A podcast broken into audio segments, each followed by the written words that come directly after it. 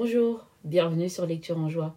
Alors aujourd'hui on se retrouve pour lire le septième chapitre de la Genèse. Le Seigneur dit à Noé, Entre dans l'arche, toi et toute ta maison, car tu es le seul juste que je vois en cette génération.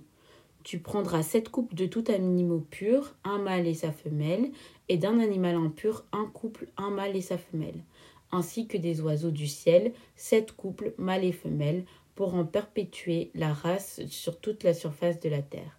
Car dans sept jours, je vais faire pleuvoir sur la terre pendant quarante jours et quarante nuits, j'effacerai de la surface du sol tous les êtres que j'ai faits. Noé se conforma à tout ce que le Seigneur lui avait prescrit. Noé était âgé de six cents ans quand eut lieu le déluge, c'est-à-dire les eaux sur la terre. À cause des eaux du déluge, Noé entra dans l'arche et avec lui ses fils, sa femme et les femmes de ses fils. Des animaux purs et des animaux impurs, des oiseaux et tout ce qui remue, tout ce qui remue sur le sol. Couple par couple, mâles et femelles vinrent à Noé dans l'arche comme Dieu l'avait prescrit à Noé. Sept jours passèrent et les eaux du déluge submergèrent la terre.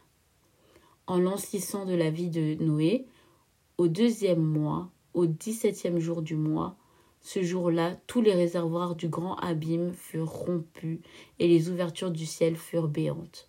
La pluie se déversa sur la terre pendant quarante jours et quarante nuits. En ce même jour, Noé entra dans l'arche avec ses fils, Sem, Cham et Japheth, et avec eux la femme de Noé et les trois femmes de ses fils, ainsi que toutes les espèces de bêtes, toutes les espèces de bestiaux, toutes les espèces de petites bêtes qui remuent sur la terre, toutes les espèces d'oiseaux, tout volatile, toutes bêtes ailées. Ils vinrent à Noé dans l'arche, couple par couple, de toute créature animée de vie. C'était un mâle et une femelle de toute chair qui entrèrent. Qui entraient. Ils entrèrent comme Dieu l'avait prescrit à Noé. Le Seigneur ferma la porte sur lui. Le déluge eut lieu sur la terre pendant quarante jours. Les eaux grossirent et soulevèrent l'arche qui s'éleva au-dessus de la terre. Les eaux furent en crue, formèrent une masse énorme sur la terre et l'arche dériva à la surface des eaux. La crue des eaux devint de plus en plus forte sur la terre et sous toute l'étendue des cieux, toutes les montagnes les plus élevées furent recouvertes. Par une hauteur de quinze coudées, avec la crue des eaux qui recouvrirent les montagnes expira toute chair qui remuait sur la terre, oiseaux, bestiaux, bêtes sauvages, toutes les bestioles qui grouillaient sur la terre et tout homme.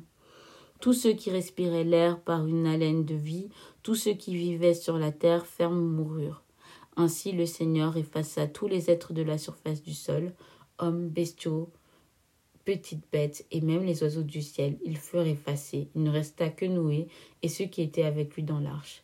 La crue des eaux durera cinquante jours sur la terre. Fin du septième chapitre de la Genèse.